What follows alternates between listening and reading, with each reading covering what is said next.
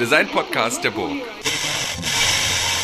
Herzlich willkommen zur inzwischen 28. Folge des Hurra Hurra Podcasts und mh, freue mich heute äh, Professor Dr. Gesa Birnkraut, äh, genau, Doktor, äh, und Professorin äh, Gesa Birnkraut bei mir zu Gast zu haben. Und vielleicht nochmal, um das zu erläutern, weil das vergesse ich am Anfang ganz oft. Ähm, mein Name ist Christian Zöllner. Dieser Podcast ist der Design-Podcast der Burg, Giebichenstein Kunsthochschule in Halle.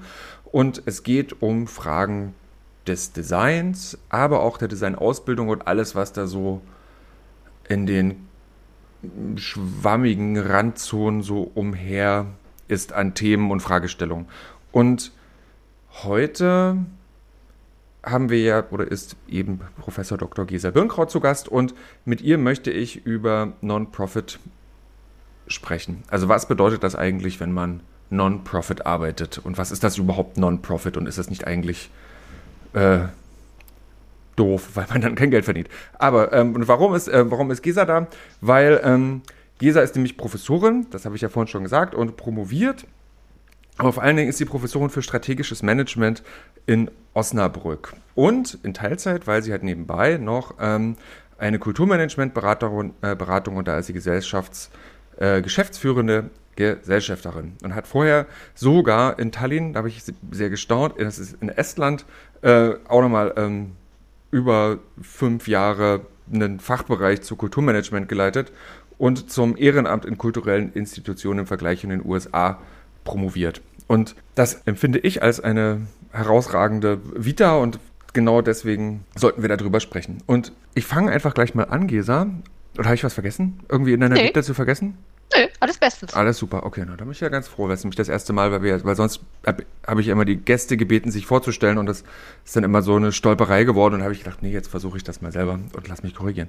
Ähm, und zwar ähm, geht es ja, und das merke ich in, dem, in den Gesprächen, in dem Podcast immer wieder, um erweiterte Handlungsfelder im Design. Und das Design, das hat sich als Disziplin in den letzten Jahrzehnten, ja, in den Jahren, letzten Jahren dann nochmal deutlicher sehr in seiner, in der Auffassung seiner, seiner Aufga seines Aufgabenfeldes sozusagen transformiert und hat festgestellt, naja, es geht nicht mehr nur darum, ähm, Objekte zu gestalten, die einen bestimmten Gebrauch haben, die dann in Serie hm, produziert werden, sondern es geht eben auch um das Gestalten von sozialen und kulturellen Zusammenhängen, um das ähm, Entwickeln von, von gut gestalteten Situationen in der Öffentlichkeit und so weiter. Und das entspricht aber ja nicht dem, dem klassischen Wirtschaftssystem, wie man das gewohnt ist als Designer, wo es einen Auftraggeber gibt und er sagt, hier, mach mir doch mal bitte einen Stuhl und dann hat, kennt man diese Prozesse alle und bis das dann in die Fertigung geht und man hat ein ganz normales Vergütungssystem dahinter. Und das ist aber eben bei diesen neuen Handlungsfeldern anders. Und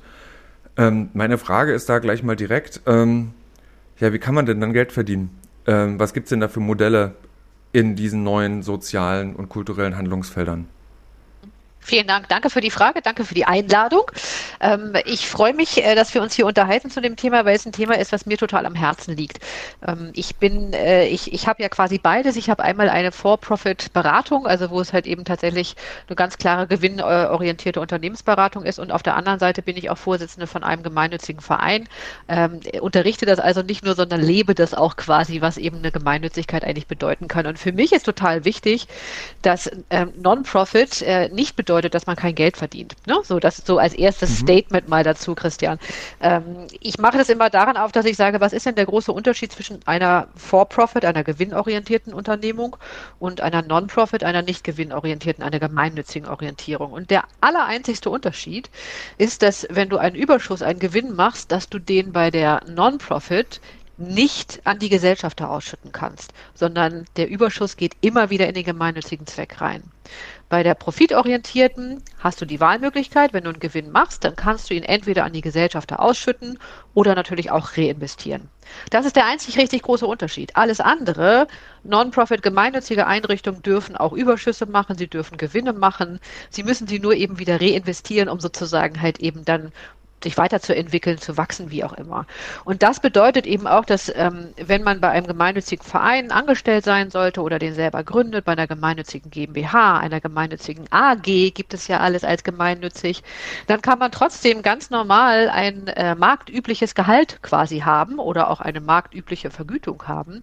Es geht da tatsächlich eher immer darum, dass man auch dort schaut, wie eigentlich die Balance ist, von wem kriegen wir Aufträge oder wo kriegen wir Fördergelder her oder mit wem kooperieren wir, wie finanzieren wir uns und wie können wir das dann quasi auch umsetzen in marktfähige Honorare und Gehälter. So, das mal so als ersten Punkt. Und dann deine Frage war ja eben auch, wie kann man denn eigentlich da Geld verdienen? Da ist es ähm, äh, eigentlich, wie soll ich sagen, ich würde sagen, vergleichbar mit auch der normalen Logik, mit der Designer arbeiten. Nur dadurch, dass sie sich jetzt in anderen ähm, Gefilden bewegen, dass es nicht mehr eine klare Aufgabe gibt, ein Produkt oder eine ein Produkt zu erstellen, sondern es hier ja viel stärker auch in das Thema Dienstleistung, Prozesse gestalten, ähm, sowas geht, müssen wir eben gucken, wer sind die Auftraggeber. Und die Auftraggeber, die verändern sich und damit auch die Geldquellen, die verändern sich auch. Aber der Punkt, dass wir Geld verdienen können, dass wir marktübliche Honorare nehmen können und so weiter, der verändert sich eigentlich nicht. Egal, ob wir im Stadtentwicklungsbereich arbeiten als Designer oder im Partizipations- oder im Kommunikationsgeschäft. Da ist eigentlich kein Unterschied. Hm. Du hast ja auch dazu publiziert und du hast dazu auch geforscht und eben auch in dem, in dem, in dem Vergleich zu den USA und, und Deutschland. Was, was ist dir da aufgefallen? Wo liegen denn da die Unterschiede? Genau, ähm, ich habe äh, speziell zu dem, zu dem Thema Social Entrepreneurship und, und Cultural Entrepreneurship geforscht. Und da muss man eben sagen, ähm, dass dieses Sozialunternehmertum, wenn man es jetzt ins Deutsche übersetzt, bedeutet eben, dass egal ob wir profitorientiert oder nicht profitorientiert uns orientieren, wir als Sozialunternehmer oder als Kulturunternehmer auch einen bestimmten Zweck in der Mitte haben, der für uns total wichtig ist. Also für uns ist nicht die allererste, das allererste oberste Ziel, Gewinn zu generieren, sondern für uns ist das alleroberste Ziel, entweder ordentliches Design zu machen, sage ich jetzt mal, oder äh, in Anführungszeichen die Welt zu retten, weil man eben ein, im Sozialen ein Problem sieht, wie Wasserknappheit oder ähnliches und das eben retten möchte. Und das ist quasi der Kern. Und darum kommt in zweiter Dimension äh, dann das Thema Geld verdienen um eben dieses Problem zu lösen oder um sozusagen das Ziel zu erreichen. Und im amerikanischen, angloamerikanischen Raum ist dieses Thema Social Entrepreneurship, Sozialunternehmertum schon viel, viel mehr angekommen. Es ist viel mehr angekommen im Verständnis der Menschen, dass sie verstehen, was die machen, dass sie das äh, kennen und es ist viel mehr angekommen in den Gehirnen von den Investoren. Also wir haben im angloamerikanischen Bereich, und das ist im deutschen Bereich, fängt das jetzt auch seit ein paar Jahren an, haben wir sowas, äh, diese Themen des Impact Investings, wo wir Investoren Investoren haben, die Geld investieren in Unternehmen, wo sie genau wissen, dass sie nicht unbedingt eine monetäre Rendite zurückbekommen. Sie bekommen nämlich viel mehr eine soziale Rendite oder eine ideelle Rendite zurück, manchmal auch gepaart mit monetären. Das kann auch eine Mischung sein. Aber diesen Investoren geht es eben nicht, nicht komplett nur primär darum, äh, monetäre Gewinne damit zu machen, sondern eben auch die Gesellschaft nach vorne zu bringen. Das sind das wäre dann das, was man gemeinhin Social Venture Capital nennt. Also genau. wie, ähnlich wie so eine Start-up-Förderung, nur eben mit einem bestimmten, naja, gemeinnützigen oder gemeinwohlorientierten Wirkungsfeld. So das, was Ganz genau. man Impact beschreibt. Ähm, ich finde, du, du, du unterscheidest ja in deiner, in deiner Forschung ja nochmal von diesen äh, eigentlich drei Felder. Das sind diese Social Entrepreneurs, dann gibt es die Cultural Entrepreneurs und die ähm, Art oder ähm, Art World Entrepreneurs. Und ich, als ich das gelesen hatte und eben diese neuen, neuen Formen des Gründens, Wirtschaftens und auch gesellschaftlichen Wirkens da irgendwie versucht habe, auseinanderzuhalten, hm, ist mir das aber sehr schwer gefallen, weil ich doch das Gefühl habe, dass das doch dass es, ne, ich würde jetzt mal sagen, so ein bisschen Detailklauberei ist, weil es doch am Ende dasselbe ist? Nur, dass die, dass die andere Felder haben? Oder ist da noch ein methodischer Unterschied zwischen einem sozialen, einem kulturellen oder einem kunstorientierten Gründer oder Unternehmer? Ja, also prinzipiell muss man ja immer sagen, ähm, dass äh, äh Forscher immer versuchen und WissenschaftlerInnen immer versuchen, irgendwas Neues zu finden. Ähm, und das ist dann manchmal auch Wortglauberei. Ne? Also zum, zum Teil gebe ich dir auch recht. Also für die Realität würde ich jetzt mal sagen, dass es keinen großen Unterschied macht, ob der sich jetzt Social Entrepreneur nennt oder Cultural Entrepreneur oder Socio-Cultural mhm. Entrepreneur.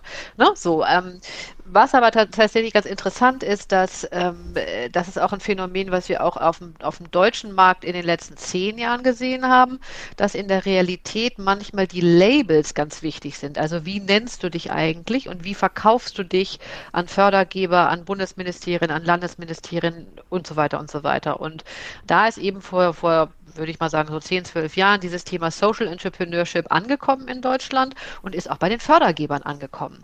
Das heißt also, wir haben in den letzten Jahren relativ viele Coaching-Programme, Förderprogramme, Gründungsprogramme auch für das Thema Social, ähm, Social Entrepreneurship ähm, gehabt. Und alles, was dann eben im künstlerischen und kulturellen Bereich gegründet wurde, ähm, fiel aber nicht in diese Förderung mit rein, weil die das Label sich noch nicht gegeben haben oder auch mhm. nicht nach dem Label Social Entrepreneurship geguckt haben, weil sie ja gesagt haben, nee, die machen ja was anderes. So, und insofern ist das quasi, eventuell kann das eben eine Brücke sein, dass man sich überlegt, okay, ähm, was will ich eigentlich, wie will ich eigentlich auch mich nach außen verkaufen, zu Fördergeberinnen hin, zu Ministerien hin, aber eben auch zu Investoren hin.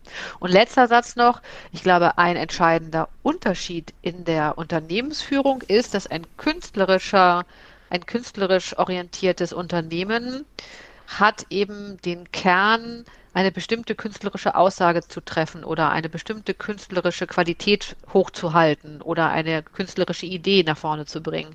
Bei den Social Entrepreneurs ist es eigentlich immer, dass sie eine Lösung für ein gesellschaftliches Problem finden wollen. Die künstlerischen Entrepreneure wollen nicht immer eine Lösung finden, sondern manchmal ne, wollen sie einfach auch vielleicht noch mehr Probleme oder noch mehr Fragen bringen, sozusagen. Ja, und du hast auch vorhin schon diesen soziokulturellen, ähm, wie, was ist denn eigentlich das deutsche Wort für Entrepreneur? Oh, Unterne Unternehmer. Ja, ja genau. Das würde, könnte man ja tatsächlich auch französisch so genau übersetzen. so zwischen, ah, ist ja egal. Ähm, nee, die, ähm, und die, ähm, der, der soziokulturelle Unternehmer oder das soziokulturelle Unternehmertum das finde ich ja total interessant, auch so wie du es beschreibst, hier. Zitiere ich ähm, aus, deiner, ähm, aus einer Publikation von dir, ähm, dass du sagst, dass, ähm, ähm, äh, ich versuch's mal kurz, ähm, there is a distinct kind of socio-cultural entrepreneur, socio-cultural entrepreneurs use, und jetzt kommt Art and Artistic Practices to solve societal problems or they use the societal problems as a basis for their artistic projects. Und da merke ich, als ich das gelesen habe, ich gedacht, da sind wir doch beim Design. Und ähm, dass das sozusagen künstlerische, ästhetische, sinnliche Praxis genutzt wird, um bestimmte mehr gesellschaftliche Probleme oder, oder Situationen, ich finde Probleme ist immer so schlimm, aber ähm, oder Umstände zu adressieren und denen oder auf, und auf die zu reagieren. Ich will immer nicht mehr lösen sagen, weil ich finde, dieses Lösen, das ist dann so ein Auflösen und dann ist es weg. Und das, das ist so eine Endgültigkeit. Da wird man ja traurig, wenn man diese immer versucht zu erreichen, weil das ja schafft man ja nicht. Ähm, hast du Erfahrung mit in der Arbeit mit Designerinnen und Designern oder mit Menschen, die sozusagen eigentlich in diesem Transformationsfeld sind von, wir kommen aus einem, aus einer tradiert wirtschaftsorientierten Praxis und wandeln uns in in, ja, eben in, in soziokulturelles Unternehmertum. Ja, ich habe durchaus, durchaus Kontakt und Erfahrung damit, allerdings jetzt eben nicht in dem Klassischen, dass man sagt, ein Designer, eine Designagentur wird jetzt plötzlich zu einem soziokulturellen Unternehmen, mhm. ne, sondern es ist eben eher, dass die dann quasi in Kooperationen sind. Also der Designer kooperiert dann vielleicht mit einem bildenden Künstler, einem darstellenden Künstler, um vielleicht eben eine, äh, oder mit einem Stadtentwickler, kann auch sein, ne, muss gar nicht mit einem Künstler unbedingt sein, um, um dann vielleicht eine Herausforderung im Stadtteil ähm, zu meistern, eine partizipative, eine kommunikative oder ähnliches. Also es kommt eher aus den, also das, was ich kenne, kommt eher quasi aus dem dem, aus dem Wunsch und dem Willen von einzelnen EinzelunternehmerInnen, die sich dann zusammentun mit anderen, um eben in dieser Mischung des Sozialen, des Künstlerischen und der gesellschaftlichen Situation ihren Raum zu finden und auch eben zu finden, wie sie dem Ganzen begegnen wollen. Und als, als was agieren die dann? Sind das dann Einzelunternehmerinnen, die, die sich gegenseitig Rechnung stellen? Oder gibt es dafür eine Art von Best Practice, indem man, indem man eben genau in diesen losen Netzwerken trotzdem, naja, nach einem gewissen Regelwerk miteinander finanziell auch in Ausgleich kommt? Genau, also das kommt tatsächlich auch immer so ein bisschen darauf an, ähm, wie das Ganze organisiert und finanziert wird. Ähm, wenn es zum Beispiel ein städtischer Auftraggeber wäre, dann äh, kenne ich ein, zwei Beispiele, wo tatsächlich das so ein loses Netzwerk ist und die stellen sich gegenseitig Rechnung oder stellen dann eben überhaupt Rechnung. Dann gibt es allerdings auch die Situation, dass man, wenn es jetzt zum Beispiel eine etwas mittelfristig längere Entwicklung ist in einem Stadtteil oder in einer Stadt, dass man ähm, Fördergelder bekommt und das bedeutet in den meisten Fällen, dass man dann doch eine Firma gemeinsam gründet oder ein einen Verein gemeinsam gründet und sich damit eben auch mittelfristig oder langfristig äh, zusammenbringt. Ähm, so, und das, da gibt es also unterschiedliche Möglichkeiten. Das ist ehrlich gesagt auch eher dem geschuldet, ist es ein einmaliges Projekt, dann gründen wir nicht unbedingt einen Verein, weil wir wissen, dass das Projekt vielleicht ein halbes Jahr oder ein Jahr besteht und dann ist es vorbei und erfolgreich?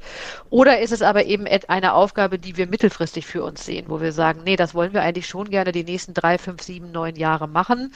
Dann wird natürlich eher eine eigene Unternehmung gegründet. So, und was ganz spannend ist, ähm, es gibt eine neue Entwicklung in Deutschland, das ist, ist noch nicht durch und ist auch noch nicht rechtens und so weiter so, aber es gibt Bewegungen und es wird diskutiert, neben den normalen äh, Unternehmensformen wie GBR, BGB-Gesellschaft, äh, GmbH und so weiter und den gemeinnützigen dem Verein, der gemeinnützigen GmbH und so weiter, eine, eine Mittelform zu gründen, die tatsächlich halt eben auf diese Verantwortung, also die haben auch noch keinen richtigen Namen dafür, aber es soll eine, eine Unternehmens-, eine Rechtsform gegründet werden, wo es eben darum geht, dass man, dass man im Mittelpunkt stehen hat, dass man Verantwortung übernehmen möchte. Also so eine Art Purpose. Geschichte mhm. und wo es halt eben steuerrechtlich und so weiter eben so eine Mischung ist zwischen dem einen und dem anderen, um das Ganze auch zu erleichtern. Weil, muss man kurz dazu sagen, gemeinnützige Einrichtungen zu gründen in Deutschland ist eben immer noch relativ aufwendig, weil man eben dann auch nachweisen muss, dass man einen gemeinnützigen Zweck hat. Das wird vom Finanzamt geprüft, etc. etc. Das ist ganz spannend, weil das würde nämlich diese ganzen soziokulturellen Unternehmungen, Unternehmerinnen äh, es ihnen erleichtern, eben auch eine, eine Firma zu gründen, die äh, flexibler und dynamischer ist. Ja, oder in gewisser Weise wirtschaftlicher agieren kann. Ne? Also ich kenne genau. das aus einer ähm, aus meinem Zivildienst tatsächlich. Das war ein soziokulturelles Zentrum und die hatten einen Barbetrieb und der musste aber das war eine ganz seltsame Situation. Ne? Der musste, der war irgendwie eine andere Institution. Und dann, und das hat mich schon als, als Jugendlicher völlig irritiert. Also, wie, was ist denn das für eine seltsame Hybris? Das ist doch im selben Haus, die haben eigentlich denselben Purpose, nämlich mit jungen, junge Menschen irgendwie eine Art von Sinn im Leben zu geben oder zu zeigen, dass es den gibt. Und aber nur weil die einen Kaffee für irgendwie 50 Pfennige verkaufen, ist es ähm, kein keine Soziokultur mehr. So, ne? Also klar hat das wahrscheinlich irgendwie miteinander so, war das so verzahnt. Genau. Ähm, Steuerrechtlich ist hm. das so, ne? Das muss ein wirtschaftlicher Geschäftsbetrieb sein, weil du da halt eben mit Kaffee handelst und mit Getränken handelst und so weiter und eben nicht in diesem gemeinnützigen Zweck drin bist, eben Kulturangebote zu machen oder soziale Angebote zu machen oder ähnliches. Da ist eben das deutsche Recht eben relativ starr und relativ kompliziert und das soll so ein bisschen aufgelöst werden oder, oder vereinfacht, äh, erleichtert werden mit dieser neuen Unternehmensform. Also ich finde das total spannend. Wo, wer hat sowas denn initiiert? Wo kommt das denn her? Na, das kommt tatsächlich hier auch wieder aus dem, äh, aus dem ähm, europäischen, aber auch weltweiten Umfeld, weil wir halt schon ein, zwei Länder haben. Ich glaube, in den Niederlanden gibt es diese Unternehmensform schon länger und in England gibt es sie, glaube ich, auch. Kann ich jetzt nicht gerade mhm. nicht beschwören, äh, na, aber es gibt sie halt eben in, in anderen Ländern und äh, das wurde eben dann als Beispiel hier mit reingebracht und dadurch, dass eben in den letzten zehn Jahren dann doch das Thema Social Entrepreneurship erkannt wurde, viele der Bundesministerien schreiben inzwischen ne, Wettbewerbe aus für soziale Innovationen etc. etc. Ähm, ist das Thema schon auch der, auf der politischen Agenda angekommen. Und das ist natürlich schon auch eine Möglichkeit hier politisch einen positiven Fußabdruck zu hinterlassen, wenn man in diese Richtung denkt und das ermöglicht.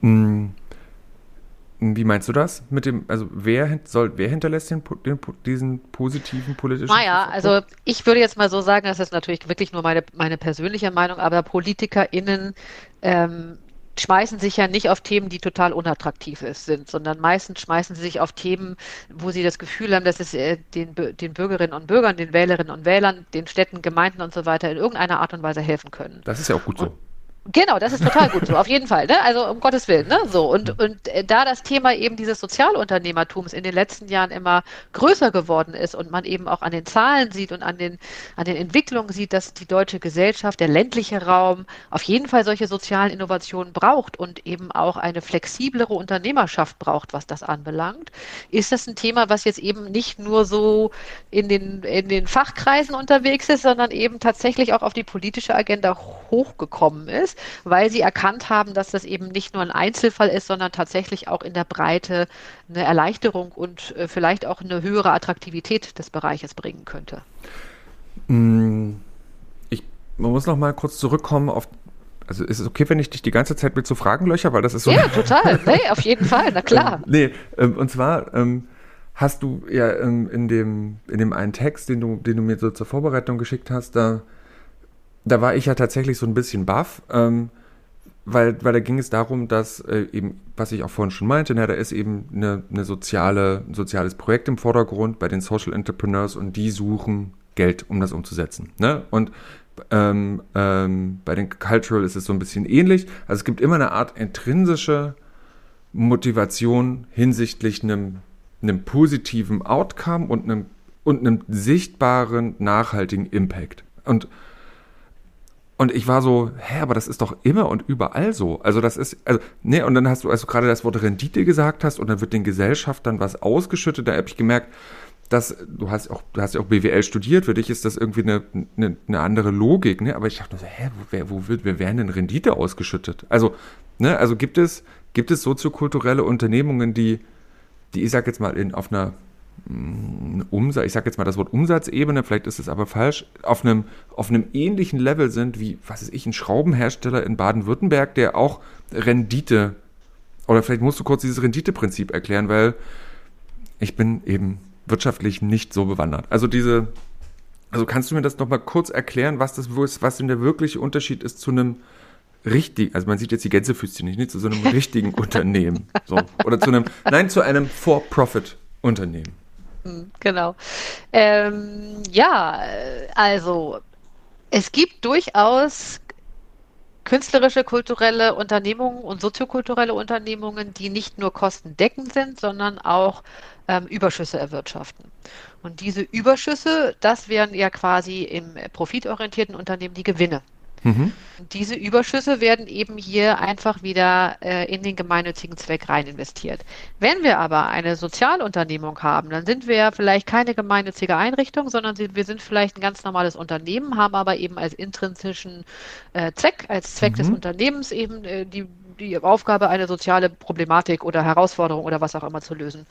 Und da ähm, haben wir halt eben auch Einnahmen und wir brauchen eventuell auch Investoren. Und diese Investoren, diese Impact-Investoren oder ähnliches, die investieren ja normalerweise nur, wenn sie eine finanzielle Rendite bekommen. Also ich gebe 10.000 Euro in ein Unternehmen rein. Ich will eine Verzinsung haben von, keine Ahnung, 1% und das möchte ich ganz gerne sozusagen am Ende des Jahres wieder rausbekommen und das jedes Jahr. Das ist ja die monetäre Rendite, wenn man es jetzt so ganz mhm. grob sagt.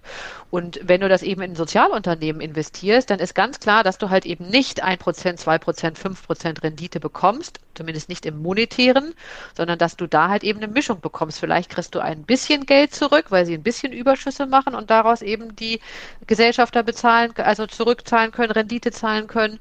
Gegebenenfalls ist es aber eben auch ein größerer Teil, wo das Sozialunternehmen äh, darlegt, welche Wirkung sie erreicht haben. Und das ist dann quasi die ideelle Rendite, die zurückkommt. Also sie kriegen eben das gute Gefühl, dass bestimmte Dinge angefasst wurden und bestimmte Dinge gelöst wurden. Ne, und die Rendite ist jetzt letzten Endes immer das, was an Gewinn in den profitorientierten Unternehmen rauskommt. Das kann dann quasi an die Gesellschafter, an die Investoren ähm, ausgezahlt werden. Ist das so ein bisschen so ein amerikanisches mm, ist es nennt man das der Anthroposophie? Also die, wenn man, wenn du so hast in Harvard dann den Bill Gates Campus oder sowas, ne? Also wo Leute sozusagen so Charity-mäßig Geld geben. Das, du meinst, ja, das sind Philanthropie, Phil ne? Genau. Entschuldigung. Exakt, ja, genau. Ja. nee, ich entschuldige mich bei meinen Hörerinnen und Hörern. Das manchmal Anthroposophen haben da gerade ja, nichts ja, ja, ja, aber ja, ne, Nein, aber die Philanthropen, genau. Ja. Philanthropen sind in den meisten Fällen eher diejenigen, die etwas spenden. Also der klassische Bill Gates Flügel oder Helmut Schmidt Bau oder was auch immer mhm. sozusagen, sind in den meisten Fällen Gelder, die dorthin gegeben werden, ohne dass eine wirkliche Gegenleistung erfolgt. Also außer dass der Bau natürlich nach, nach ihnen benannt wird. Aber da kommt keine Rendite zurück und die haben auch keine Ziele, wo sie sagen, damit muss irgendwie Umsatz oder Einnahmen generiert werden oder ähnliches. Ja, also da haben wir einen Unterschied. Aber der, aber der, Impact wird aber trotzdem gemacht, indem sozusagen besser studiert werden kann im Bill Gates Flügel. Also der. Ah, das ist eine Annahme, ne? Das ist also, besser, dass man besser ah. studieren kann im Bill Gates Flügel. Ne? Ja, ja, also erstmal wird da einfach mhm. nur eine Infrastruktur hingesetzt. Ob dadurch dann die Qualität der Lehre tatsächlich verbessert wird oder mhm. die, das ist sicherlich ein Nebeneffekt, den sie damit erreichen wollen, aber ich kann mir nicht, also das wird nicht gemessen und das wird irgendwie auch nicht, die, das Investment wird daran nicht sozusagen gemessen am Ende der Zeit, ob äh, die Atmosphäre da besser ist, sondern es ist erstmal, ich möchte gerne, dass die bessere Situationen haben, deswegen gebe ich Geld und will auch irgendwie, hat auch was mit meiner Reputation, meinem Image zu tun. Ich will da auch gerne, dass da ein Bau ist, der nach meinem Namen genannt ist. Mhm. Und welche, ähm, naja, wie, wie funktioniert dieses Impact Monitoring dann? Also das ist ja noch mal, das ist ja noch ein bisschen komplexer. Die, wo, wo eine Rendite eine klare Zahl ist oder eben in einer Art Bilanz oder Einkommen Einnahmenüberschussrechnung sozusagen klar benennbar ist und davon kriege ich meine Rendite dann, ist es ja bei einem, bei einem oder bei einem Social Venture Kapital oder eben Impact Investment ja, dein Impact ist ja da schon so ein bisschen vielfältig. Ne? Wird, wird, das wird das dann in einem, in, einem, in einem Vertrag ganz klar gelöst. So und so viele junge Menschen müssen jetzt besser lesen können. Genau, also das, da kann man jetzt natürlich nicht schwarz oder weiß sagen, ne? Mhm. weil jedes Investment natürlich auch einen eigenen Vertrag hat. Aber wenn man jetzt ähm, äh, generell darüber spricht, dann äh, kann man davon ausgehen, dass da eine Vereinbarung getroffen wird und dass die Vereinbarung ähm, immer auch so läuft, dass eben Geld fließt und dagegen muss quasi eine Art Logical Framework entstehen, wo die Institution, das Unternehmen sagt, das ist unser Ziel, so viele Leute wollen wir erreichen. Wir wollen nicht nur, dass, äh, keine Ahnung, 30 Leute dran teilnehmen, teilnehmen, sondern wir wollen auch, dass diese 30 Leute ihr Verhalten verändern, ihr Bewusstsein verändern und im allerbesten Falle wollen wir auch, dass das Gesamtsystem sich irgendwann verändert. Da sind wir als Sozialunternehmer X vielleicht nur ein kleiner Teil, ein kleiner Tropfen auf dem Stein, aber viele Tropfen und so weiter. Ne? Das heißt also, das wäre quasi die Systemveränderung, die ganz oben drüber steht. Aber in diesen Verträgen steht eben ganz oft, dass man sagt, man gibt so und so viel Geld und dafür müssen so und so viele Menschen erreicht werden. Die müssen so und so viel Wissen vielleicht bekommen oder äh, man, ne? oder man bestrebt sich eben, dass bestimmtes Verhalten verändert wird. Und wenn man das noch weiter denkt, dann gibt es noch ein Instrument, das wird dann wirklich relativ komplex wird auch noch, noch nicht ganz so oft angewendet, weil es wirklich auch relativ schwierig zu berechnen ist. Aber es gibt durchaus auch wieder aus dem angloamerikanischen Raum eine Entsprechung zum Return on Investment. Also in normalen, profitorientierten Unternehmungen sagt man eben, wenn ich etwas hinein investiere, möchte ich auch gerne was zurückbekommen. Und da wird das Investment, die Attraktivität des Investments daran gerechnet, wie viel man zurückbekommt. Also man gibt einen Euro rein und der Return on Investment ist vielleicht 1,20 Euro. Dafür, das bedeutet also eben, man kriegt quasi für jeden Euro 1,20 Euro zurück. Der Social Return on Investment versucht genau das auch zu zeigen, aber eben im sozialen Raum ähm, so dass man sagt, man gibt eben auch, äh, keine Ahnung, die Stadt gibt vielleicht einen Euro in eine Sozialeinrichtung rein und dann wird ausgerechnet, ähm, äh, was äh, dem, dem Staat, der Gesellschaft vielleicht für Kosten erspart wurden und dadurch errechnet sich eben wieder der Social Return on Investment. Also das ist auch eine Möglichkeit, ist aber relativ komplex zu errechnen und ist gerade bei künstlerischen Sachen sehr, sehr schwierig zu errechnen. Und das ist ja, das ist ja, das ist, das ist sehr interessant. Ich merke, wie, also als ich gerade schon gemerkt habe, ist es okay, dass ich dich so löcher, dass, dass ich, ich merke, dass das eine Leerstelle ist, Lehre im Sinn von nicht, sondern aber auch hinsichtlich der, dem Lehren, nämlich der Lehre am, in, in, in Hochschulkontexten, dass, wie, wie kriegen wir das denn, dieses Mindset oder diese, ähm, diese, diese neue Logik des Wirtschaftens in die, in die, in die Hochschulen, ne? Also, äh, gut, jetzt können wir, ja, Christian, du bist doch der Professor in der Kunsthochschule, du musst es doch jetzt einfach nur machen, dass es losgeht. Aber gibt es denn, findet das denn schon statt, dass das, dass das so gelehrt wird? Ja, das findet statt, aber äh, meines Wissens nach fast nie an Design, Kunst oder Musikhochschulen, sondern das findet momentan findet das stärker statt an Wirtschaftshochschulen äh, oder an Hochschulen mit wirtschaftswissenschaftlichen Studiengängen. Da ist das Thema Social Entrepreneurship, Sozialunternehmertum nicht flächendeckend, aber durchaus an vielen Stellen schon angekommen und wird eben auch unterrichtet.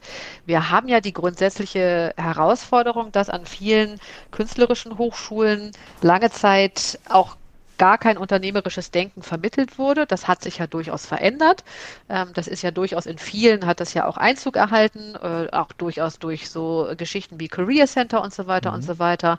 Aber den Schritt, ähm, den, den bewussten Schritt von, vom kommerziellen, profitorientierten unternehmerischen Denken hin zu diesem sozialen Unternehmertum, das ist meines Erachtens nach also ich kenne zum Beispiel, also ich kenne einfach keine Beispiele dafür. Also ich glaube, es ist noch nicht angekommen an Kunsthochschulen und an Designhochschulen und so weiter. Und ist das, du sagst ja, dass der eigentliche Unterschied ist ja nur, ist ja nur der, der, der Revenue, also dieser, ähm, das, was du an, an sozusagen, ähm, an Profit, also an, also an Gewinn erwirtschaftest, sozusagen nicht an die Gesellschaftenden ausgeschüttet wird, sondern im Projekt bleibt. So, ja. ne? ähm, dann muss man es denn dann anders lernen als, als eine normale also als einen normalen BWL-Kurs. Ne? Also wenn du sagst, das ist ja eigentlich genau dasselbe, nur dass man am Ende nicht das Geld weggibt, sondern wieder dafür einsetzt. Ja, man muss ein bisschen anders, anders lernen, weil ähm, in, in der normalen BWL gehen wir immer davon aus, dass wir irgendwelche Produkte, Produkte herstellen oder Dienstleistungen haben, die wir an Auftraggeber weitergeben. Und äh, es wird schon ein bisschen anders, wenn wir in das Thema Forschung und Entwicklung reingucken, mhm. weil da ja auch eben relativ viel eigeninitiierte Forschungsprojekte sind und man sucht sich dort eben auch Investoren und Fördergeber und so weiter. Und wenn wir dann noch einen Schritt weitergehen, dann haben wir im sozialen äh, Unternehmertum, im Non-Profit-Management haben wir ganz oft eigeninitiierte Projekte, Dienstleistungen, die dann an den Markt rangebracht werden. Also wir haben relativ selten, äh, dass die Nachfrage schon da ist im Markt und dann bieten wir einen Kurs an, sage ich jetzt mal, eine Weiterbildung, sondern wir sehen eigentlich erst, ah, da ist eine Lücke, keine Ahnung, äh, die Mütter- und Kindkurse brauchen noch unbedingt einen neuen Aspekt oder ähm, die Kinder in dem Stadtteil, für die wäre Hip-Hop total super.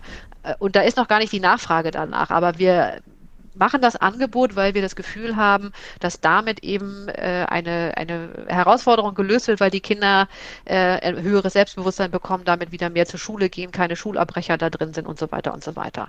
Ne? Oder eben Design, wenn man dann sagt, hier in dem Stadtteil würde es total helfen, wenn wir äh, eine bessere Stadtentwicklung machen, wo wir halt eben durch Design, durch Designkommunikation irgendwas verbessern können, dann ist es eher immer angebotsorientiert. Also wir schaffen ein Angebot und gucken dann, dass wir die Nachfrage kriegen. Und das ist unterschiedlich. Und das Zweite, was unterschiedlich ist, ist, wo kommt das Geld her? Mhm. Wir haben äh, seltener Kunden, die so viel bezahlen, dass es kostendeckend ist. Also im sozialen, soziokulturellen Bereich, also die Kinder mit den Hip-Hop-Kursen, die werden niemals kostendeckende äh, Beiträge leisten können, dass das alles gedeckt wird. Das heißt, wir müssen hier halt einen ganz anderen Finanzierungsmix lernen. Also wenn wir das studieren, Non-Profit-Management, Kulturmanagement, dann gucken wir auch nach anderen Finanzierungsmixen, wo wir halt eben gucken, wo können Fördergelder herkommen, wo können Drittmittel herkommen, mhm. private, mhm. öffentliche Drittmittel und wo kommen Eigeneinnahmen. Aber das ist halt ein anderer Mix. Insofern, das ist schon ein Unterschied zu einer, äh, einem, einem Unternehmen wie einem Schraubenhersteller, der eben Schrauben herstellt und die dann verkauft. Finde ich, finde ich super und kann ich mir als, als Kurs oder Modul an jedem progressiven Designfachbereich sehr gut vorstellen. Ich könnte mir halt auch gut vorstellen, dass es, ähm, dass es gerade bei DesignstudentInnen ähm, letzten Endes auch so ein bisschen ähm, eine Hemmschwelle vielleicht auch abbauen würde, ne? Weil halt, also ich, ich nehme es zumindest wahr, dass halt eben bei vielen vielleicht eben auch das ist, ja, aber das können wir ja nicht machen, weil wir damit kein Geld verdienen oder mhm. äh, in, ne, so und, und ich glaube halt eben, wenn man denkt, so, nee, nee, also das ist schon völlig in Ordnung, weil wir können damit auch Geld verdienen, wir müssen nur gucken, wo wir es herbekommen und wie wir es machen, dann ist das halt eben eine ganz andere Herangehensweise. und ein anderes Verständnis auch, was das unternehmerische Denken anbelangt. Und es muss eben nicht immer hm. kommerziell gesteuert sein. Ja, oder eben das, also die Frage lautet ja für mich, dass der, dass Teile des oder dass ganz bestimmte Marktaspekte so nicht mehr vorhanden sind. Also wenn, wenn man sagt, wie, wie viel wird denn noch in Deutschland produziert und gestaltet und wie viel kaufen wir aus Fernost ein, um da festzustellen, okay, na diese Art des des Entrep also des Unternehmertums. Ich mache ein Designstudio und ja. dann habe ich, da bin ich, bin ich der Chef und dann gibt es noch die, den Senior und noch einen Senior und noch ein paar Juniors und dann, dann machen die alle, bauen die alle Festplattengehäuse und Computergehäuse und ähm, und Maus und und so und und Mäu, also Mäu, Computermäuse und sowas. Ne, das findet ja wo, wo gibt es das denn noch? Das ist ja extrem minimal. Das ist ja in der, nicht nur in der Produktion, sondern auch in der Konzeption abgewandert. So, aber wir produzieren ja, wir, also wir ermöglichen es ja trotzdem noch sehr vielen Studierenden Design zu studieren. Ähm, aber die so verwirklichen sich ja an anderer Stelle. Aber wir haben, ist meine Meinung, verpasst, denen auch eine wirtschaftliche Perspektive in diesen Verwirklichungskonzepten anzubieten. Und ich merke gerade in dem Gespräch mit dir, dass eben der Begriff oder eben dieser mm, das Konzept dieses soziokulturellen Unternehmers oder Unternehmerin da ja aber sehr gut reinpasst. Nämlich, dass, dass, dass, dass es diese Intrinsik und die, ähm, aber eben auch diesen, diesen sinnlichen Zugang irgendwie noch mit drin hat, aber gleichzeitig klares, klares Changemaking im Fokus hat.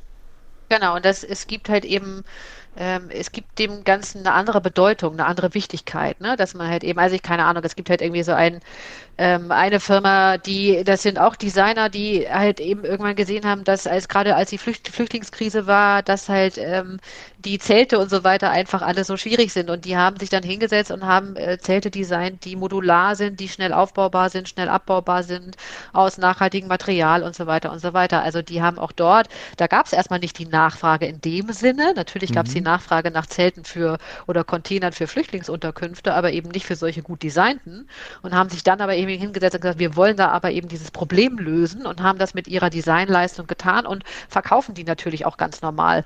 Aber haben eben auch drin, dass sie sagen, mit jedem Verkauften, was wir eben an einen Staat oder einen wie auch immer verkaufen, ähm, geben wir einen Teil wieder sozusagen rein, weil wir dann wiederum äh, diese Zelte auch verschenken an Lager oder Situationen, die sich das nicht leisten können. Also die haben das dann eben auch kombiniert. Ne? Also wir verdienen Geld damit. Äh, mit dem Geld, was wir verdienen, gucken wir auch immer, dass wir nochmal einen Teil nehmen und damit was Gutes machen.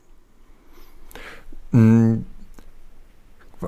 Blöde Frage. Was ist denn, wenn das mal nicht mehr läuft?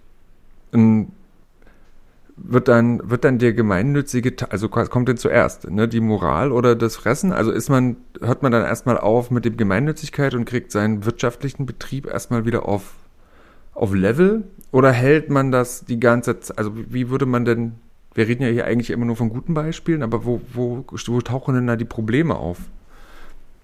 Na, die Probleme tauchen auch auf wie bei äh, normalen Unternehmen auch, ne? Also mhm. wie bei profitorientierten Unternehmen auch. Wir haben halt natürlich da genau das Gleiche, dass wir da mit Unternehmen, mit Geschäftsideen scheitern, dass wir nicht genügend Umsatz haben oder ähnliches. Und das ja, haben wir in dem soziokulturellen Bereich natürlich auch, ne?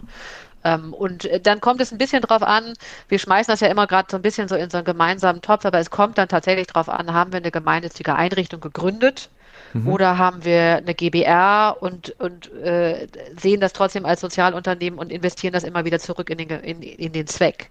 Weil wenn du eine gemeinnützige Einrichtung gemacht hast, genauso als wenn du eine GmbH gründest, die kannst du eben nicht von heute auf morgen auflösen. Also du hast eben gewisse Mechanismen aus dem Rechtlichen heraus. Eine GBR kannst du jederzeit auflösen, ne? das ist überhaupt kein Problem. Eine GmbH ist eingetragen im, äh, ist eine juristische Person eingetragen im Handelsregister, genauso wie ein Verein, der beim Amtsgericht eingetragen ist, die kannst du nicht nicht von heute auf morgen, die kannst du natürlich auflösen, aber das dauert halt einen Ticken. Das musst du schon mhm. auch begründen und so weiter. Ja, und ist das aber in dem eine GBR zum Beispiel, also eine Gemeinschaft? Gesellschaft bürgerlichen Rechts. Ja, ich sage immer Gemeinschaft brüderlichen Rechts, aber es ist eine Gemeinschaft. genau. genau. Ähm, genau, die GBR. Da ist es doch aber so, dass wenn, ähm, nehmen wir mal an, die hat drei, drei GesellschafterInnen und die ähm, arbeiten miteinander, die haben einen Deal, also was weiß ich, 30, 33, 33, also die haben das sozusagen paritätisch aufgeteilt und dann erwirtschaften, also die haben ein so ein, so ein, so ein ähm, ein sozial-kulturelles Unternehmen mit und haben sich auch das Ziel gesetzt, okay, alles, was sozusagen drüber ist, also was über Null läuft, nachdem wir uns sozusagen unsere Arbeitsleistung zu einem vernünftigen Lohn auch entlohnt haben. Das finde ich immer ganz wichtig. Also niemand Absolut. muss prekär arbeiten oder sollte bitte prekär arbeiten im Ehrenamt oder im, in, diesen, in dieser Ebene. Das ähm, lassen wir in der Firma.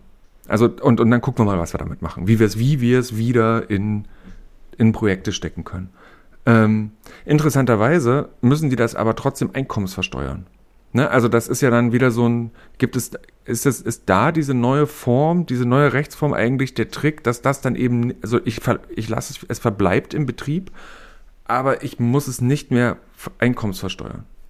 Das ist der Sinn dahinter, ne? Also, weil wir haben ja auf der einen Seite eben die gemeinnützigen Einrichtungen, die, die zum großen Teil steuerbefreit sind, weil sie eben den Gemeinnutz haben und dann, wie du schon richtig sagst, sowas wie die GBR, wo es halt eben alles versteuert werden muss, wenn Überschüsse da sind. Und der Sinn und Zweck wäre eben tatsächlich hier eine Vereinfachung zu machen mit dieser neuen Rechtsform, das eben neu zu regeln. Wie das genau aussehen wird, weiß ich tatsächlich nicht, weil das ja noch gar nicht äh, de facto beschlossen ist und es meines, meines Wissens nach auch noch keinen richtig ausgearbeiteten Detailvorschlag gibt, wie das das aussehen soll. Aber der, das Ziel dahinter ist ganz klar, dass es in diese Richtung gehen soll. Mhm. Und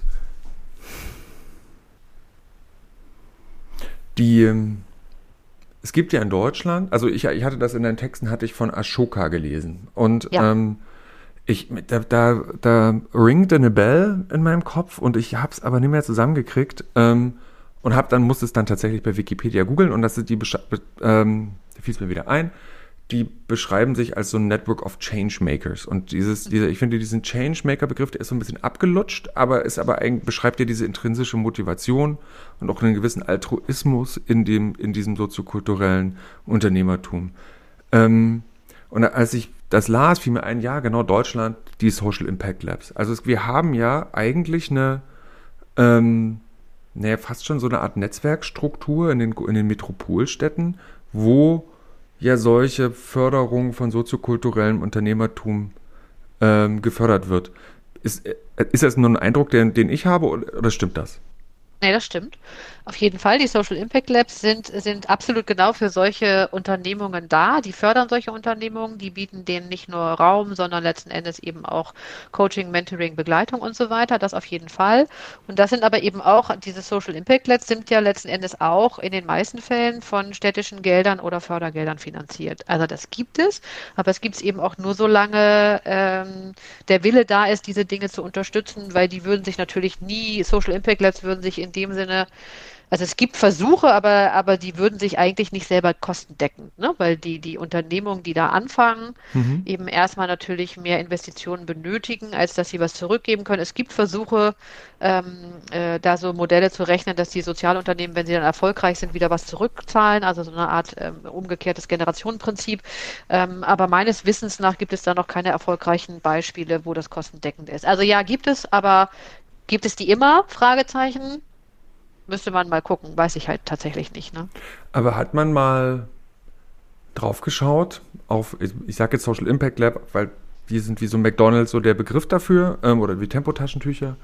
Ähm, aber zu diesen, ähm, zu diesen, sagen wir mal, soziokulturellen Unternehmensfördereinrichtungen, ähm, Labs, Hubs, whatever, ähm, ob die eben diesen, naja, ich sag jetzt mal, diesen ähm, Impact Revenue sozusagen in ihr Umfeld gemacht haben. Also sie sind ja dann immer situiert. Ich kann mich erinnern, in Berlin war das irgendwie beim Hallischen Tor irgendwo. Da gab es so ein, ähm, so ein Social Impact Lab. Und da, das ist ja schon auch eine Gegend gewesen, die war schon ein bisschen rough. So, ne? Und haben die dann äh, da auch einwirken können? Also kann, wurde das mal an, angeschaut? Also die Social Impact Labs haben ja keine, keine äh, lokalen Unternehmerinnen nur aus dem Stadtteil gefördert, sondern das mhm. war dann zwar dort verortet, aber die, die Unternehmerinnen, die GründerInnen, die sind ja quasi aus ganz Berlin dahin gekommen. Äh, dementsprechend mhm. gab es, ist es meistens, meines Erachtens nach oder nicht, dass ich wüsste, dass die Impact Labs das Ziel hatten, dass die Neighborhood drumherum verändert wird. Ne? sondern das waren sozusagen Unternehmer, die eben dann auch bundesweit agiert haben oder berlinweit agiert haben oder ähnliches. Ähm, also das, das ist dann eher wieder, wenn man ein Unternehmen ja. hat, was den, den Zweck hat, in der Umgebung was zu verbessern. Das ist es. Also wir haben ein Beispiel Quartiermeister in Berlin, ne? die brauen ein Bier, das verkaufen die und das verkaufen die, so haben die angefangen in bestimmten Stadtteilen und sie haben auch auf der Website halt eben eine Anzahl von sozialen Projekten und jeder, der das Bier trinkt, kann quasi auf der Website auch voten und sagen, an wen wen, an welches der sozialen Projekte in der Neighborhood, im Stadtteil quasi wieder Geld ausgeschüttet werden. Also die produzieren ein Gut, verkaufen das Bier, ein Teil der Einnahme wird in soziale Projekte in der Nachbarschaft äh, reinvestiert, in der sie getrunken haben, in Anführungszeichen.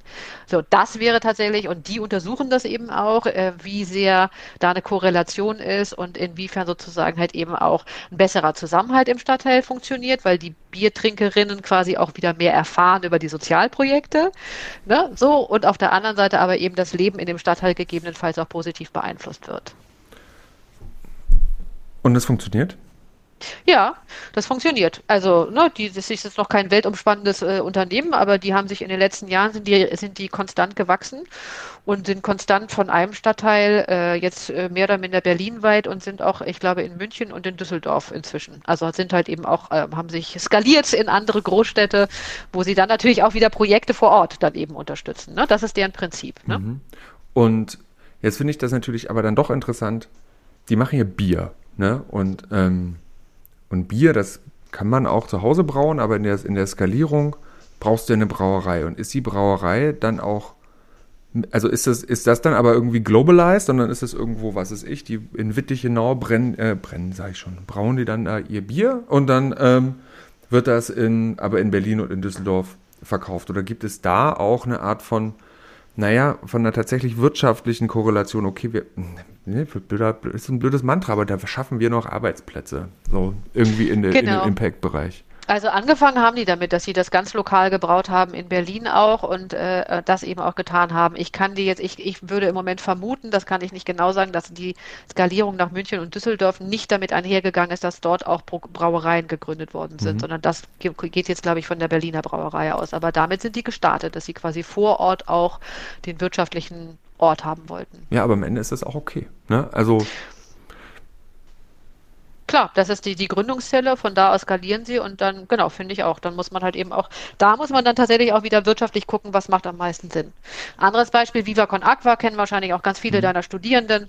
Ne, die haben ja, die haben ja angefangen mit dem Verein, mit den Wasserprojekten und so weiter und haben dann erst die Mineralwasserfirma gegründet und ähm, arbeiten eben äh, da auch mit einem, äh, mit einer Quelle sozusagen zusammen. Also die haben ja jetzt nicht irgendwie selber eine Quelle irgendwo ähm, äh, erschlossen, ne, aber die haben tatsächlich ja ganz, ganz äh, strategisch gesagt, wir wollen ein Mineralwasser produzieren, verkaufen im großen Maße auch in den Supermärkten und so weiter, also voll in das kommerzielle Vertriebssystem rein, um daraus Gewinne zu ziehen, die wir dann wieder in den Verein stecken, um die Wasserprojekte in Lateinamerika, Asien, was auch immer sozusagen zu unterstützen.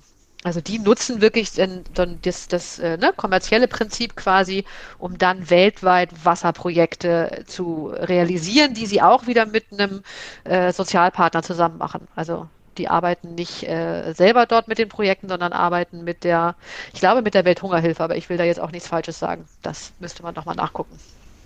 Ja. ja, ich finde, ich finde das total interessant. Es gibt noch in Berlin noch so ein, also Getränke-Startups gibt es ja eine Milliarde, ne? Ähm, aber ich finde es auch immer interessant, aus welchem, aus welchem kulturellen Kontext oder Hintergrund kommen die denn, die, die Leute, die das dann machen. Ne? Also das sind ja dann im seltensten Fall Lebensmitteltechnologen, die dann da als anfangen Bier zu brauen, ne? sondern die kommen ja aus einem DIY-Kontext oder aus irgendwas anderem. Und ich finde den, es gibt zum Beispiel Nordberliner Pilsener, das ist irgendwie relativ frisch und das ist aber aus so einer ähm, Nordberliner Hip-Hop-Clique heraus entstanden. Also die haben einfach angefangen, Bier zu brauen. Und, und das hat sich dann so skaliert, bis das jetzt irgendwie auch in ganz Deutschland in verschiedenen Spätis und Läden und äh, Großhändlern äh, zu erreichen ist. Und ich habe da so die, naja, vielleicht ist das eine romantische Vermutung, aber die kommen ja aus dem, aus dem Kulturbetrieb. Also aus daraus, okay, wir releasen einen, einen, einen Rap-Track und der muss, muss so und so oft geklickt werden, dann muss irgendwie der so und so viel als Platte gekauft werden und so weiter. Aber das ist ja gar nicht der Ziel, das Ziel dahinter, einen Rap-Track zu machen, dass der, dass man in dieses ganze Spiel, sondern man will das ja machen, weil man Bock hat, Musik zu machen. Ne?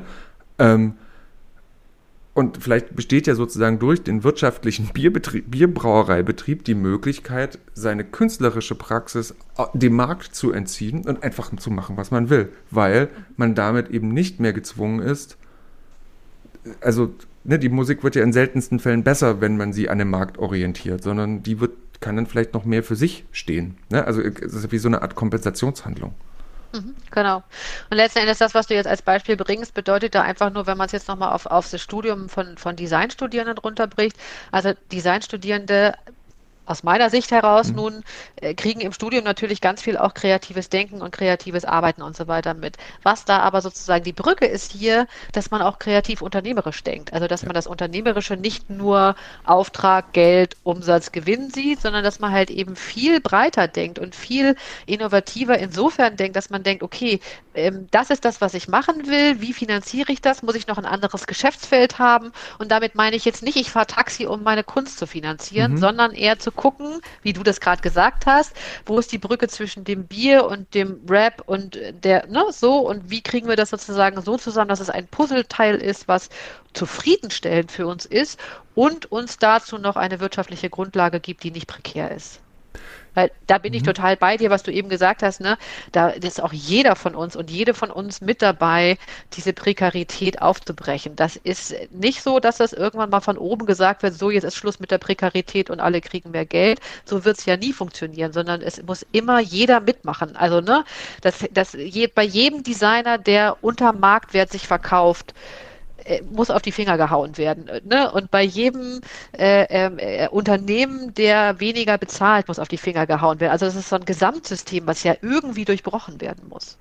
Ja, und ich finde, gerade wenn es darum geht, mh, mm, also ab wann ist denn Gewinn da? Ne? Also Unternehmensgewinn. Ne? Wenn ich es geschafft habe, mir Gelder auszuzahlen, also, also mir einen Lohn, also ist immer noch schwierig, ne? weil du in der GBR ja eigentlich dir keine Löhne in dem Sinn auszahlst, sondern ja eine Beteiligung an einem Unternehmen und einer Unternehmung hast. Ne? Aber nehmen wir mal an, man hat irgendwas, eine, eine Konstruktion geschaffen, in der man sich einen Lohn auszahlt, dann kann der ja relativ hoch sein. Ne? Also der muss, der kann ja einem, einem normalen Stundensatz ja oder irgendwie entsprechen. Ne? Das, das führt ja dann dazu, dass man eventuell einfach auch mal gut, also nicht prekär lebt. Ähm, das senkt in gewisser Weise den, diesen Overhead, der, also diesen, äh, den Gewinn, ne, den man sozusagen wieder reinvestieren kann. Also man reinvestiert ein Stück weniger, hat aber dafür ist dann aus der Prekarität raus. Und ich glaube, diese Entscheidung kann man ja dann auch immer noch treffen. Ne? Also man macht ja trotzdem ja noch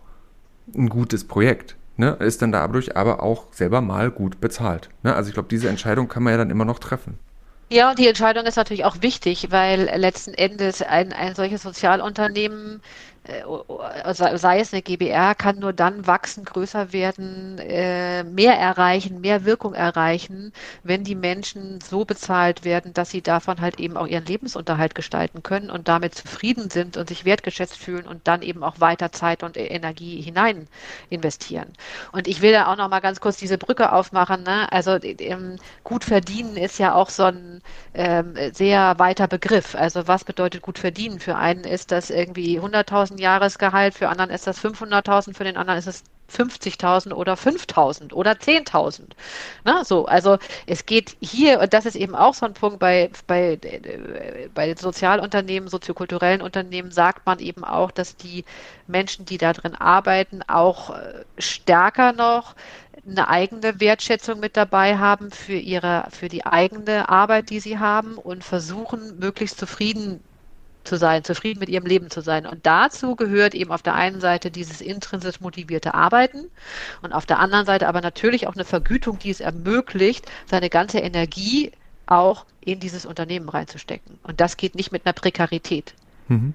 Also nicht auf Dauer. Ja, aber wie ist das denn dann bei den anderen? Ne? Also die, ähm, du, du, du hattest das in einem Text geschrieben, dass eben genau diese Art des ähm, des Arbeitens, dieses intrinsisch motivierten, dieses kulturell und ähm, kunstorientierten Handelns, hier aber auch eine total wichtige Expertise oder zumindest irgendwie mal lohnt sich da mal über den Zaun zu gucken, auch für Anwältinnen, Wirtschaft, also Wirtschaftswissenschaft, also was, ja, ich mich stotter rum, ich weiß gar nicht, wen ich da meine, ne? Also, ähm, na doch, so Bank Banker, irgendwo müssen die doch auch ausgebildet werden, ne? Also die, ähm, dass die das auch mal sehen und lernen. Also das ist so wie wir, so wie es ganz lange Mantra war, so ihr Designstudierenden, ihr lernt jetzt mal, wie man richtig wirtschaftet. So. Und jetzt würde ich aber mal sagen, nee, nee, nee, Leute, ihr lernt jetzt mal, wie man so wirtschaftet. Das ist, wie du selber sagst, in den Business Schools wird das ja schon angeboten. Also man hat die Möglichkeit,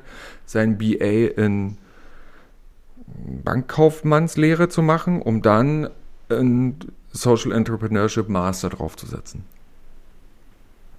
Mhm. Ja, okay, na dann ist es doch schon mal gar nicht schlecht.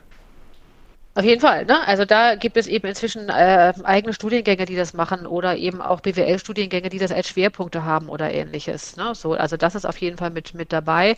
Aber klar, dieses gegenseitige Lernen, das ist ja eh ein, ein oh, das ist ja schon ein schwieriges Feld in Deutschland. Ne? Also äh, interdisziplinär lernen ähm, ist noch nicht ganz so weit verbreitet. Ne? Also mhm. an den Hochschulen, an den Universitäten sind doch noch immer nicht mehr so stark wie früher, aber doch immer noch relativ stark die BWLer bei den BWLern, die Juristen bei den Juristen. Und dass aber mal die Sozialarbeiter mit den BWLern einen gemeinsamen Kurs machen, fängt an, ist aber noch nicht in allen Universitäten tatsächlich halt eben vorhanden. Das finde ich, aber dafür streite ich schon seit Jahren, finde ich natürlich total wichtig, weil daraus natürlich solche Dinge entstehen. Also wir haben eine Sommerakademie zum Thema Community Engagement gemacht, ne, so, und da war einer, der International Business Management studiert und soziale Arbeiter und Non-Profit Manager. Und der International Business Business Manager hat die ersten drei Tage nur davon geredet, dass wenn wir jetzt ähm, hier Community-Projekte machen, dass da ja trotzdem Revenue rein muss und, also wir haben es auf Englisch gemacht, mhm. ne, dass da Umsatz rein muss und dass wir Gewinne machen müssen und so weiter, teterete. Und bis wir dann mal so in den ersten drei Tagen mit dem irgendwie diese ganzen Diskussionen geführt haben, die wir jetzt hier in, im Kurz führen und bei dem plötzlich so eine Lampe aufging und der dachte, ach so, ja. es geht auch anders. Und andersrum, aber die sozialen Arbeiter dachten, ach so, man kann auch irgendwie wirtschaftlich denken. Also das war eine Win-Win-Situation für beide Seiten. Mhm. Und ich finde das ja so wahnsinnig wichtig, weil Sozialarbeiter werden irgendwann mal auch mit Bankern zu tun haben. Und wenn die dann nicht wissen, wie die ticken, dann kriegen die auch kein gemeinsames Gespräch hin. Das ist wie bei Designern ja auch, ne? Also die ja. müssen ja auch mal einfach wissen, wie der, wie der Gesprächspartner tickt. Die müssen den nicht mögen und die müssen auch deren Denkweise nicht lieben. Sie müssen verstehen, wie der andere denkt, damit man überhaupt miteinander gut reden kann. Das ist eigentlich auch ein super Schlusswort, Gesa. das kann ich gerne so stehen lassen, finde ich super. Dann, weißt du was? Gesa, dann lassen wir das einfach so stehen. Ich danke dir recht herzlich für deine Zeit und ja, ich, ich habe sehr viel gefragt, du hast sehr viel erzählt. Ähm, es hören sehr viele Leute, von daher ähm, ist, es, ist es fettes in die richtigen Schoß. Ähm, ich habe viel gelernt und ich, ich kann es nur empfehlen. Ähm, und in, in die Shownotes packen wir noch so ein paar, noch so ein paar Infos auch zu dir und ähm, zu deinen Publikationen. Und dann kann man sich dann, äh, kann man sich da auf jeden Fall nochmal reinlesen. Ähm, Mich freut es total und ich finde es halt total schön, wenn jetzt ein paar Gedanken und ein paar Diskussionen an irgendwelchen Abendbrottischen oder Frühstückstischen entstehen zu dem Thema oder in den äh, Vorlesungen, wenn wir uns dann mal alle wieder sehen können. Das finde ich total super. Das werden wir hinkriegen. Super, ich danke dir. Mach's gut.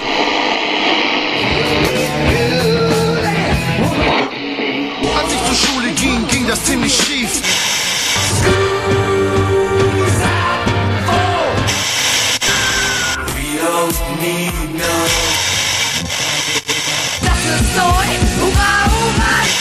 Der Design-Podcast der Burg.